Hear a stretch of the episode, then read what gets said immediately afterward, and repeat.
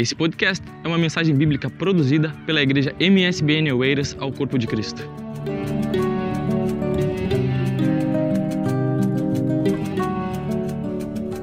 Tome a sua Bíblia, vamos meditar na palavra de Deus no livro de Juízes e logo após você pode tomar o seu assento. Vamos ler o texto primeiro em Juízes, livro de Juízes, capítulo 2. Livro de Juízes, capítulo 2. Nós vamos ler alguns versículos deste capítulo.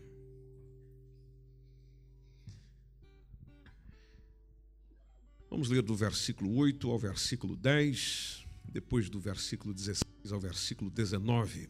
Os irmãos encontraram juízes. Diz assim a palavra do Senhor: Faleceu, porém, Josué, filho de Num, servo do Senhor, da idade de cento e dez anos, e sepultaram-no no termo da sua herança em Timnat Eres, no monte de Efraim, para o norte do monte Gaás. E foi também congregada toda aquela geração a seus pais, e outra geração após ele se levantou, que não conhecia o Senhor que não conhecia o Senhor, nem tampouco a obra que fizera a Israel. Vamos ao versículo 16 do mesmo capítulo. E levantou o Senhor juízes, que os livraram da mão dos que os roubaram, porém tampouco ouviram aos juízes. Antes se prostituíram após outros deuses e encurvaram-se a eles Depressa se desviaram do caminho por onde andaram seus pais, ouvindo os mandamentos do Senhor, mas eles não fizeram assim. E quando o Senhor lhes levantava juízes, o Senhor era com o juiz e os livrava da mão dos seus inimigos, todos os dias daquele juiz. Porquanto o Senhor se arrependia pelo seu gemido, por causa dos que os apertavam e oprimiam. Porém, sucedia que, falecendo o juiz, tornavam e se corrompiam mais do que os seus pais, andando após outros deuses, servindo-os e encurvando-se a eles, nada deixavam das suas obras e nem do seu duro caminho. Amém. Pode tomar seu assento, por gentileza.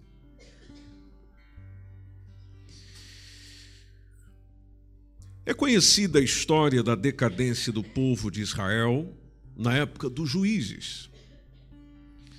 Se você nunca leu o livro de Juízes, você vai encontrar um momento da história do povo de Israel muito semelhante aos nossos dias, pois cada um fazia o que achava certo fazer. Isso nos nossos dias é chamado de relativismo.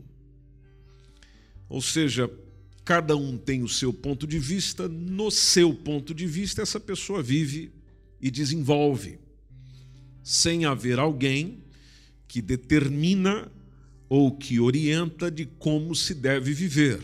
Não. É cada um, como diz uma canção, no seu quadrado.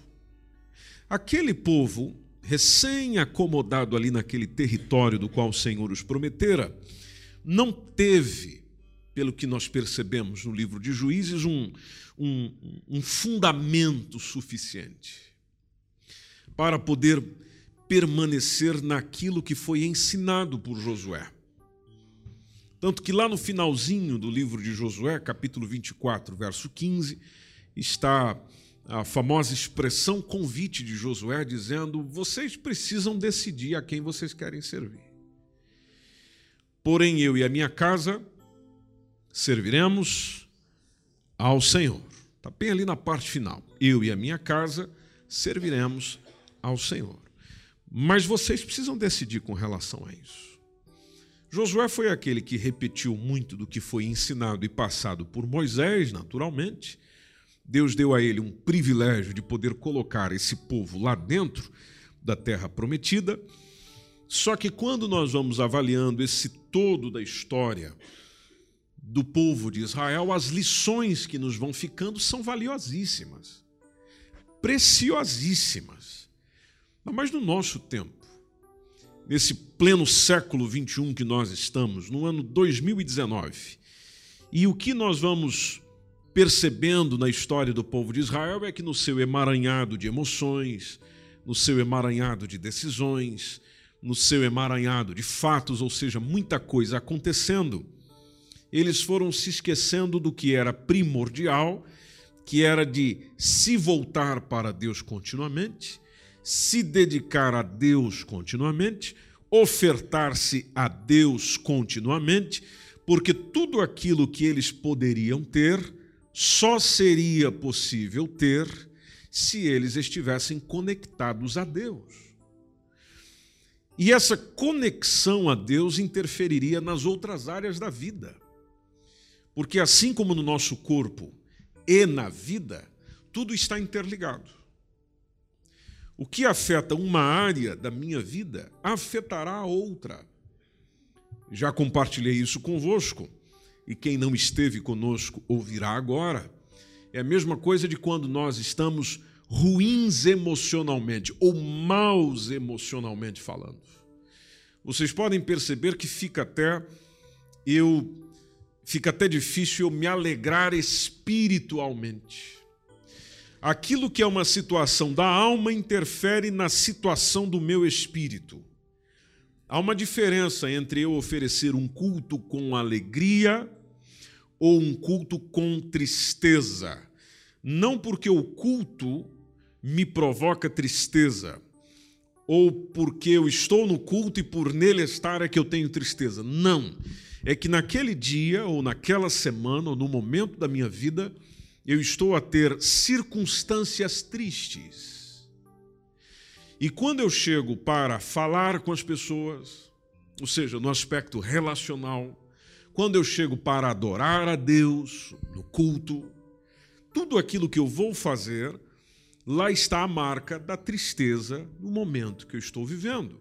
Ou seja, é uma área da minha vida, porque essa tristeza ou esse momento pode estar ligado a uma área da minha vida, área afetiva, área conjugal, área profissional, ou seja, algo da minha vida, mas que interfere nas outras. Eu posso ter tido, por exemplo, uma circunstância difícil com meu irmão de sangue. Mas interessante que isso interfere na relação com um irmão espiritual. Por quê? Porque está tudo interligado.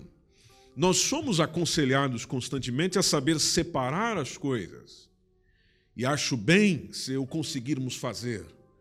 Se eu tenho uma circunstância para resolver em certa área da minha vida, ou seja, se eu tenho uma circunstância para resolver dentro de casa, é dentro de casa.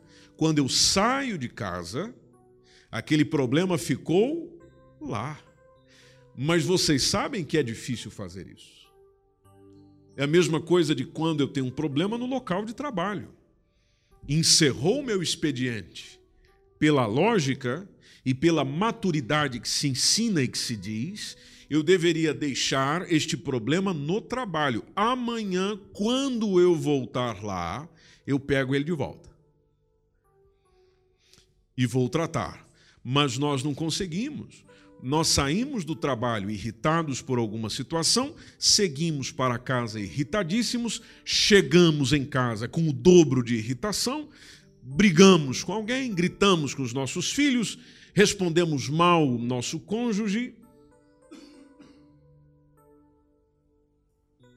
E eu penso que o problema ficou no trabalho. Não, eu trouxe ele comigo. Por que isso acontece? Porque tudo na vida está interligado. Por isso, o chamado de Deus ao povo de Israel constante é de eles não esquecerem dos seus mandamentos, das suas leis, do seu culto, da sua devoção, de se voltarem a Ele. Vocês precisam se encontrar comigo para que todas as áreas da vossa vida, seja a nível individual, seja como nação, corra com uma com um excelente desenvolvimento, vivendo uma estabilidade espiritual, uma estabilidade física, uma estabilidade emocional, de forma que vocês consigam viver conforme aquilo que eu planejei desde o princípio, que já foi dito aqui pela nossa irmã Ana Luísa. Agora, quando o povo de Israel, dentro do contexto de juízes, quis viver segundo os seus caminhos, ou seja, segundo o que cada um achava ser certo, então começa a decadência. As coisas começam a ir mal. O amor de Deus continuava derramado sobre eles como sempre esteve. O imensurável amor de Deus. Mas esse amor não era devolvido. Esse amor não era correspondido. A queda, o pecado, a banalização, a afronta ao próprio Deus se envolvendo com outros deuses era uma coisa comum. E como nós acabamos de ler no texto, lá foi dito que o povo não conhecia o Senhor. Não conhecia o Senhor. Eu só posso conhecer alguém se eu conviver com esse alguém. Amém? É a única forma. É a única forma. Por isso que as únicas pessoas das quais nós realmente podemos falar com tranquilidade, com habilidade, com destreza e com certeza é de quem eu convivo. Posso elogiar quem eu não convivo. Posso até trazer palavras excelentes de reconhecimento para quem não é da minha convivência. Mas naturalmente estou clarificado de que esse conhecimento essa expressão é limitada. Ou seja, é até onde eu vi, é até onde eu sei. Quem verdadeiramente conhece talvez leria a mesma mensagem, ouviria as mesmas palavras e dizia: e se ele soubesse? Ah, se ela soubesse quem verdadeiramente é o fulano, quem verdadeiramente é o cicrão, não, não diria tudo isso. As pessoas não tinham condição de falar de Deus, de se voltar para Deus, porque não conheceram a Deus. E como eu ouvi de uma pessoa ontem, enquanto estudávamos a Bíblia juntos, e fala: nós, nós precisávamos conhecer Deus. Falta entender quem Deus é. Falta compreensão de quem verdadeiramente Ele é, do quanto Ele é poderoso para perdoar, do quanto Ele é poderoso para fazer, para realizar, da, da, da sua santidade, da sua presença como pessoa e do que isso provoca na pessoa a qual a recebe, que sou eu. Mas não foi o caso de Israel. Israel foi se perdendo. Israel foi morrendo pelas mãos de opressores impiedosos. Só que interessante, o pessoal de juízes viveu aquilo que muitos de nós vivemos e fazemos. Enquanto a coisa está serena, pacífica, boa, agradável, Aí nós nos esquecemos dele. A coisa complicou. Aí eu corro para ele. Nos nossos dias é: enquanto eu tenho trabalho, tenho saúde, tenho amizade, tenho dinheiro, tenho gente me chamando, pessoas me convidando, propostas de viagem, propostas de ir e vir. Todo mundo quer a minha companhia, todo mundo quer estar comigo. Aí Deus é alguém que eu posso deixar para lá. Eu não estou precisando dele agora. Eu sei que hoje tem culto, mas culto para quê? Eu tenho que atender uma agenda, porque o pessoal está me querendo. Me convidaram para um jantar, eu tenho que estar tá lá. Um momento de adoração a Deus eu troco facilmente, troco facilmente por outras coisas, outras necessidades. Mas aí, quando é o oposto, a coisa complica, a coisa aperta a doença chega, o problema parece que não quer ir embora, eu não tenho condições de resolver, eu não tenho condições de fazer nada, chegou no meu limite. Aí eu lembro do dia de culto, aí eu lembro da reunião de oração, aí eu lembro de Deus, do que Ele pode fazer, do que Ele pode realizar na minha vida. Era exatamente assim com o povo de Israel. Período das bonanças, deixa ele para lá. Período das dificuldades, Senhor, vem ao meu socorro. Ou seja, as pessoas se tornaram utilitaristas. Deus só é do meu interesse se eu tiver interesse nele para resolver um problema da qual eu tenho necessidade. Não tendo problema, eu não preciso da sua intervenção. É o que nós fazemos com o médico, que ninguém vai lá no médico para conversar e ver como é que ele está. É o que nós fazemos com os bombeiros, que ninguém chama bombeiro para ver se está tudo bem com eles. Não, são serviços das quais nós recorremos e chamamos para resolver alguma desestruturação, seja ela física, seja ela emocional, seja ela no prédio, seja ela onde for. Eu chamo alguém para resolver um problema. Bom, o povo de Israel foi vivendo exatamente essa desestruturação, ou seja, as coisas vão acontecendo assim, vão complicando por causa da consequência da ingratidão de esquecer a Deus, de ignorar a Deus, de afastar do temor do Senhor. Observe comigo, por exemplo, espero que você ainda não tenha fechado a sua Bíblia, Juízes capítulo 3, versículo 7. E se fechou, abra novamente. Juízes capítulo 3, versículo 7, diz o que o texto? O povo de Israel, ou os filhos de Israel, fizeram o que parecia mal aos olhos de quem? Das pessoas? Não, aos olhos do Senhor. E se esqueceram do Senhor, seu Deus, e serviram aos Baalins e a Astarote, que eram outros deuses dos povos das terras onde eles haviam entrado. Veja, a nossa alma clama por adoração. Se eu não adorar a Deus, eu vou adorar outra coisa. Ou eu vou adorar alguém. Eu vou adorar um objeto. Ou eu vou adorar pessoas. Quem não destina a sua adoração a Deus, Criador dos céus e da terra, que é soberano, está acima de todos, é sobre todos, então eu vou acabar adorando outra coisa. O que, que acontece com o povo de Israel? Se distancia, esquece, peca contra ele, adora os deuses dos cananeus. Ou seja, se volta para o interesse dos povos das terras onde eles estavam.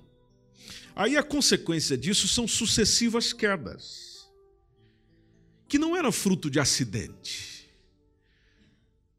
Assim como muitas quedas na nossa vida, não é porque nós nos acidentamos. Aconteceu um acidente, aconteceu uma algo inesperado. Não, muitas das coisas que nós vivemos, e eu falo isso com temor e tremor diante de vocês, é que muito daquilo que nós estamos vivendo e passando é por causa da desobediência ou daquilo que nós vamos deixando com relação à comunhão com Deus, o conselho de Deus, o parecer de Deus. Aquilo que nós já sabemos dele, e se não sabemos, podemos correr atrás.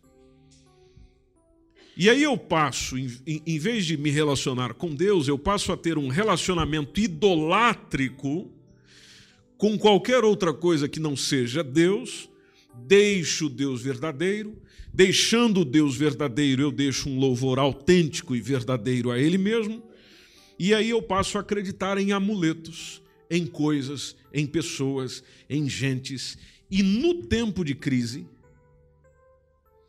quem já esteve com o verdadeiro, reconhecerá no seu coração de que eu preciso voltar para lá. Quem já foi beneficiado por Deus em algum momento da sua vida, ele sabe que por estar distante ele precisa voltar para lá, para ver se muda o resultado, para ver se muda a vivência, para ver se muda o momento. Aquele povo se desprendeu a adorar um monte de coisa, menos a Deus. Consequência: a consequência é crise regular e contínua de um povo que está vivendo uma tragédia uma atrás da outra. Eles vão perdendo a fé, e depois você pode ler todo o livro de Juízes, que é um livro que nos ensina muito. Nos ensina muito. Parece que quando a gente lê o livro de Juízes, e não só, todos os outros livros, precisamente do Antigo Testamento, profetas menores, enfim, parece que você está lendo um livro que foi escrito e que está sendo escrito no nosso tempo, onde só mudou o endereço, mas as pessoas permanecem iguais. As ações e reações permanecem iguais. Aí nessa irreverência deliberada do povo, conforme está no capítulo 2 e o versículo 20, aí do livro de Juízes, do qual as pessoas simplesmente foram deixando Deus e Deus foi respondendo. Agora, Deus foi respondendo de que maneira? Com a sua ira, porque a ira do Senhor se acendeu contra Israel. E aí o Senhor diz: Esse povo traspassou o meu conserto, que tinha ordenado a seus pais, e não deu ouvidos o quê? A minha voz. Quando eu deixo de dar ouvidos à voz do Senhor, eu vou ficando mal. Eu vou ficando mal. Eu vou ficando ruim. Versículo 21 diz, tem a continuação da mensagem divina, dizendo: Tão pouco desapossarei mas de diante deles a nenhuma das nações que Josué deixou, porque a terra ainda não estava plenamente desocupada. Então Deus estava dizendo: eu ainda vou manter, ou eu não vou expulsar mais desta terra o, o, as nações que Josué tinha deixado quando morreu, só para que esta gente sinta o peso e sinta o efeito das consequências das suas decisões, consequências das suas ações, porque já que eles escolheram esse caminho, então esse caminho leva à consequência de um caminho de dor. Como eu preciso ensiná-los, como eu preciso orientá-los, então deixarei que assim vá, ou seja, a fonte da dor, que era justamente a desobediência do que eles estavam tendo nesse período, vai levá-los a escolhas tortuosas e as suas escolhas tortuosas vão trazer ao seu coração a seguinte compreensão de que verdadeiramente nós estamos a viver o que estamos vivendo por causa das nossas decisões ou da decisão principal de termos deixado, de termos abandonado o Senhor, de termos abandonado os seus caminhos. O que é maravilhoso em Juízes, dentre tantas outras coisas, é que Deus, na sua bondade, graça e misericórdia, Ainda quando essa gente clama e intercede por libertação, Deus ainda levanta alguém. Senhor, livra-nos. Aí lá está o Senhor a levantar alguém para poder defender a este mesmo povo. Amor, misericórdia.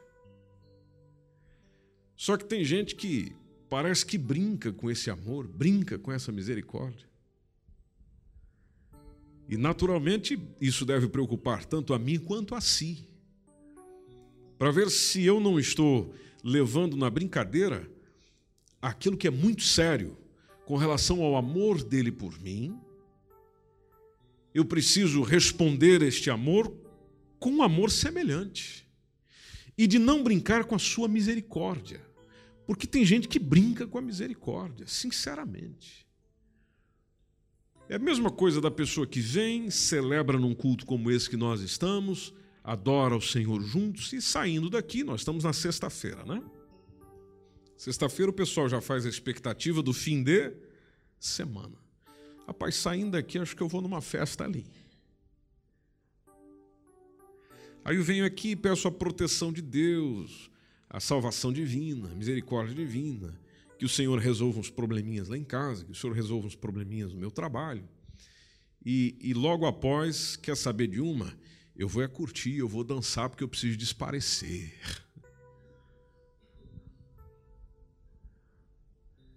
E aí, chegando lá, simplesmente se envolve na festa, se envolve no movimento. Ou seja, é uma brincadeira com a misericórdia ofendendo a santidade divina. Uma pessoa que simplesmente não decidiu o que quer. Quer servir aos dois senhores. Eu quero viver servindo a este Deus maravilhoso, mas eu também quero servir aos meus desejos, ou à ditadura dos meus desejos. Porque, na verdade, desejo de muita coisa será difícil deixar de ter. Agora, o que o Evangelho faz conosco é de nos livrar da ditadura ou da imposição dos nossos desejos. Ou seja, é da condição de você poder dizer não. Não. Não porque eu não possa fazê-lo, mas porque não me convém fazê-lo. Isso é que é liberdade. Essa é que é a liberdade que o Evangelho nos traz, de você poder dizer não àquilo que ontem, ou aquilo que há um bom tempo atrás, você não conseguia dizer nada, apenas conseguia dizer sim, porque você era levado, você era conduzido, você era puxado. Mas hoje não. Devido à presença de Deus na vida, você consegue dizer não. A proposta vem, a tentação vem, ele entregue para desfrutar. Mas existe uma convicção e uma certeza tão grande no seu coração de você conseguir dizer não. Por quê? Porque eu não vou abandonar por meio dos meus atos aquele que nunca me abandonou. Eu não vou deixar por causa dos meus prazeres ou por causa dos prazeres que a minha carne gostaria de ter, deixando e, e, e, e abandonando os prazeres que Ele me dá de poder existir e de poder viver. E se Deus, se Deus não puder fazer parte dos meus prazeres, então isso não tem nada a ver com Ele. Ou seja, se Deus não é bem-vindo na minha festa, se Deus não é bem-vindo no meu encontro, se Deus não é bem-vindo naquilo que eu digo, se Deus não é bem-vindo naquilo que eu faço, então naturalmente existe um, um, um desencontro, um distanciamento dele. O que, que essas pessoas faziam? Essas pessoas clamavam ao Senhor na dificuldade, Deus respondia pelo seu amor e pela sua misericórdia, encerrando a realização de Deus com relação àquilo que eles clamavam, simplesmente abandona. Faziam como a proposta da mulher de Jó: abandona o teu Deus, só que não era e morre, é abandona o teu Deus e curte a vida. Aproveita, vai lá. Essa terra foi Ele que te deu, essa terra foi Ele que vos abençoou. Então simplesmente desfrutem, aproveitem, vão ao máximo nesse sentido. E nós percebemos um dos ensinos de juízes de que não é possível adorar a Deus sem obedecer. De que o sucesso de uma adoração ao Senhor está justamente na obediência. É impossível eu declarar-me que eu sou adorador de Deus, adorador do Pai, e ao mesmo tempo eu ser surdo, eu ser desleal com relação às suas ordenanças, o que ele me diz, o que ele quer ensinar para mim. Quando se fala de louvar a Deus, louvar a Deus implica relacionar-se com Ele. Relacionar-se com Ele. Não é se encontrar com Ele de vez em quando, domingo, sexto ou no culto. Não, é de relacionar-se com Ele. Você vive com Ele. Você vive nele e Ele vive em você. Há uma relação, há uma comunhão. Sabendo que Ele é o Senhor. Bom, se Ele é o Senhor, Ele que comanda e logo eu só passo a ter prazer naquilo que é obediência à voz dele. Se não for obediência a ele, pela lógica, se é que esse relacionamento existe, eu deveria se sentir incomodado. E como compartilhava com outra pessoa recentemente, se eu sou daquele que ouve, mas não faz, então é a mesma coisa, como disse Tiago, de eu chegar diante do espelho, olhar para a minha condição, saber da minha condição, mas não querer corrigir a minha situação. Onde eu olho para o espelho, vejo que eu não estou bem, vejo que tem um, um, um, um pedaço de, de, de feijão no meu dente, mas eu digo: não, esse, esse pedaço vai ficar aí. Eu quero que ele fique aí. Bom, então de que valeu olhar para o espelho? Você olhou para o espelho justamente para saber se os dentes estavam limpinhos, ou pelo menos sem a casca do feijão. E assim se tornam os ouvintes do nosso tempo, gente que ouve, ouve, ouve, ouve, ouve, ouve, mas não faz. Existe não só os que ouvem, existem os que falam, falam, falam, mas também não fazem. Se eu sou parte desse grupo, tanto do que fala quanto do que ouve e não faz, eu preciso tomar o ensino e dizer: verdadeiramente eu preciso mudar nesse sentido. Eu preciso mudar nesse sentido. Eu preciso levar Deus a sério. Eu preciso me encontrar com Deus. Eu preciso o obedecer. Eu tenho que sair desse fingimento. Eu tenho que sair dessa obstinação, eu tenho que sair dessa desobediência. Eu tenho que sair da, da, da ideia de que as minhas ideias são melhores. De que para resolver as condições basta a minha inteligência. Não.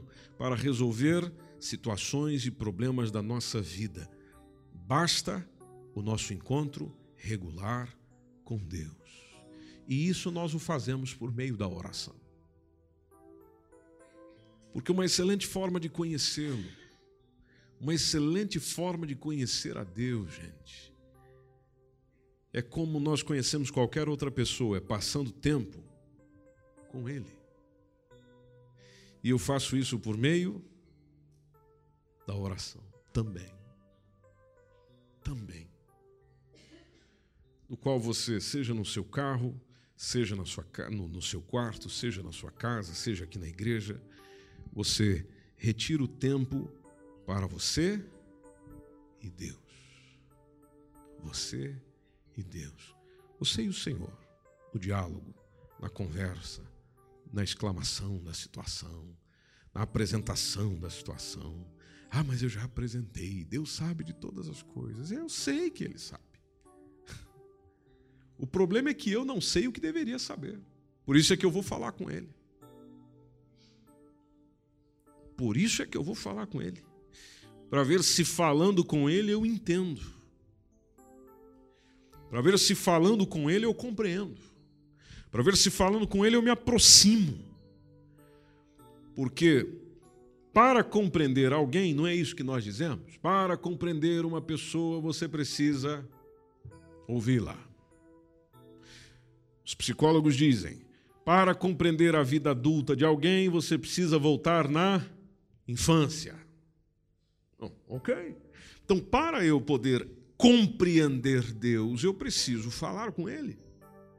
Eu sei que Ele fala comigo por meio da Sua palavra, mas eu também sei que Ele pode ir além, ou seja, de falar comigo mais diretamente, dizendo o meu nome, trazendo esclarecimentos a mim que outros não foram capazes de me trazer, não de viver segundo o que eu acho certo, mas de viver segundo o que ele acha certo. Porque naquilo que ele acha certo, ou naquilo que ele acha correto, é que eu posso verdadeiramente encontrar felicidade para a vida.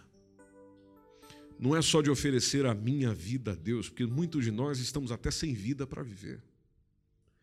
E quando eu digo vida, não é que você está aí respirando e em pé, caminhando, andando.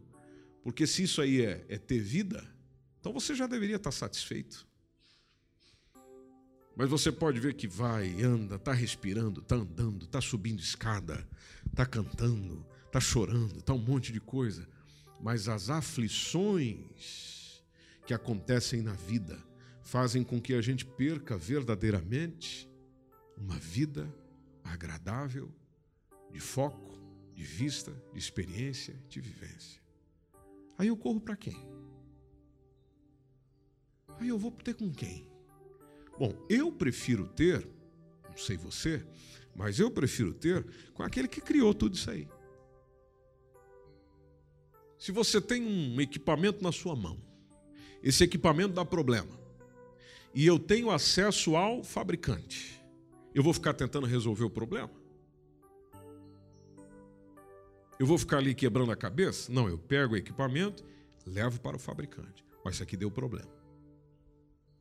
Aquele que criou isso tudo, ou aquele que criou o equipamento, entende daquilo, vai resolver. Bom, a vivência nesse mundo, a minha permanência aqui, o que eu vivo aqui, quem é que tem um controle sobre tudo?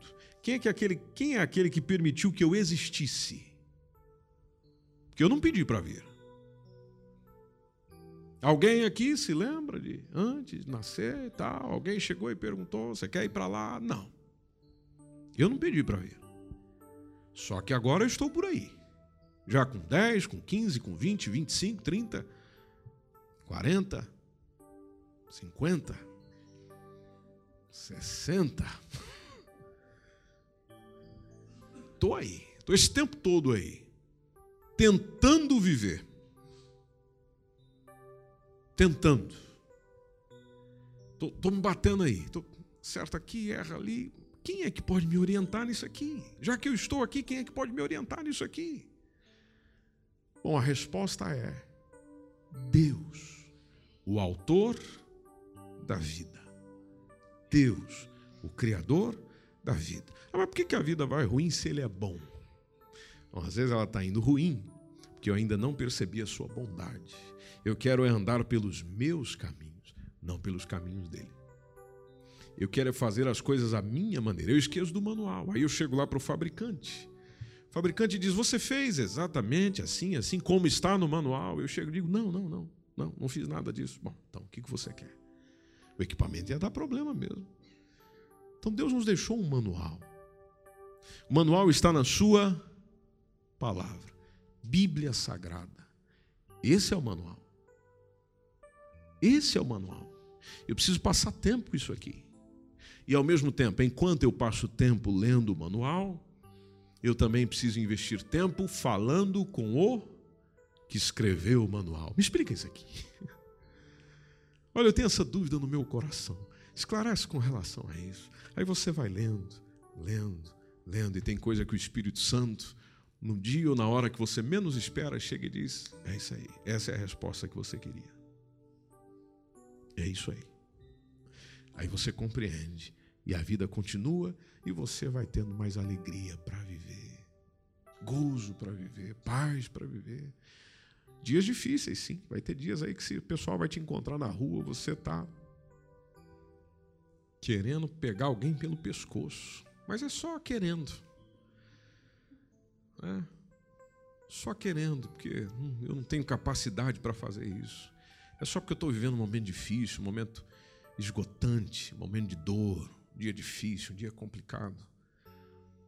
Mas não porque eu verdadeiramente ache que essa é a solução. Não, essa não é a solução. A solução é aproximar-me do meu Senhor, do meu Salvador, e ser diferente daquilo que o povo de Israel foi fazendo. O povo de Israel foi deixando a lei de Deus, foi deixando de agradar ao Senhor, foi deixando de viver para o Senhor, para andar segundo os seus caminhos. Isso eu não quero. E acho que você também não quer. Mude de vida hoje. Em nome de Jesus. Mude de vida hoje. Começa um tempo diferente com Deus hoje. Deus não é isso tudo que às vezes você vai ouvindo na igreja. Tem gente que tem uma ideia de Deus daquilo que é falado na igreja. Às vezes pode ser, às vezes não. Porque muita coisa que vai sendo dita na igreja é a opinião de um pregador, é a opinião de um pastor. Tudo aquilo que você precisa saber sobre ele está no livro. O livro que o povo de Israel deixou de lado nesse tempo dos juízes. Atenção, nesse tempo dos juízes. Eu não posso deixar esse livro de lado. Quando eu deixo esse livro de lado, eu vou ficando fraco, vou ficando sem fé, vou ficando ruim, vou ficando incrédulo, vou ficando murmurador, murmurador, vou ficando juiz, julgando todo mundo. Determino sobre o pensamento e as ações de todo mundo. Olha, esse irmão aí É isso, isso, isso, isso, isso. Ó, aquela pessoa lá. A gente vai ficando terrível. Eu preciso do livro. Eu preciso do manual. Eu preciso da oração. Eu preciso de me encontrar com Deus. Quem se encontra com Deus, meus irmãos, não tem dificuldade de se encontrar com os outros. Tanto aqueles que concordam, quanto aqueles que discordam de você, quanto aqueles que querem o teu bem, quanto aqueles que querem o teu mal. Aqueles que querem o teu mal, você encontra e, conforme o Evangelho, você ora por eles e os abençoa. Com aqueles que não perdoam, você perdoa. Com aqueles que querem estragar a tua caminhada, a tua caminhada profissional, a, a, dos relacionamentos, da vida, do dia a dia que você leva. Simplesmente isso não te assusta em nada. Que você sabe quem é que está no domínio das coisas. E quem é que está no domínio das coisas? Na minha vida. Eu posso dizer verdadeiramente que o meu Senhor é soberano, que eu não estou tentando pegar nada de volta. É como diz o hino: tudo entregarei. E eu entrego. E eu entrego. E isso aí, se você trabalha com entregas aqui, eu sei que tem diversas pessoas que trabalham com entregas, você não entrega lá no, no, no cliente e volta a pegar. Ó, oh, voltei a pegar aqui porque eu acho que você não é responsável para cuidar do produto. Não, você entrega e deixa lá. É isso que a gente precisa aprender a fazer na vida com Deus, onde você simplesmente entrega. Senhor Jesus, este assunto eu não sei o que fazer. Eu entrego nas suas mãos. Estou indo embora. Não que eu não possa de vez em quando chegar para ele e falar: Senhor, aquele assunto já está.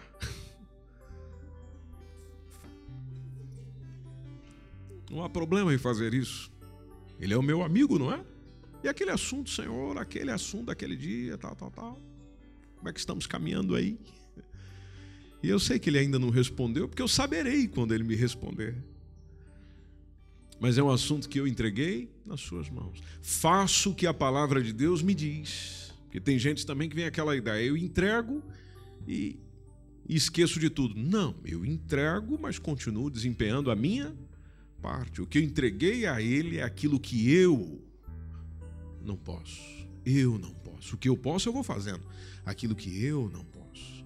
Só que em vez de eu ficar ali sofrendo, perdendo noite de sono, aflito, preocupado, ansioso, não, deixa com o Senhor.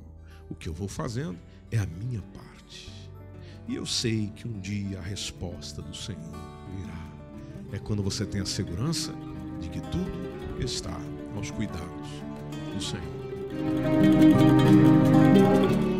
Esse foi mais um podcast, uma mensagem bíblica produzida pela igreja MSBN Oeiras. Siga-nos nas redes sociais, Facebook, Instagram.